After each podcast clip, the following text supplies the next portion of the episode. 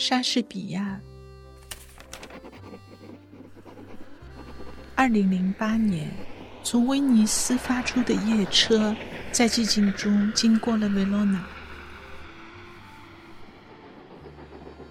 没有人能够证明莎士比亚曾经加入过意大利壮游的队伍，没有人能证明他漫游过意大利。但是他写的著名悲剧故事里，却有两个是发生在有名有姓的意大利。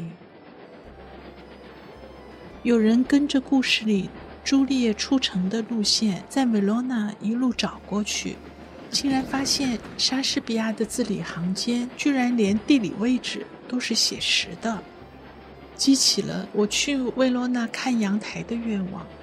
因为这则考证，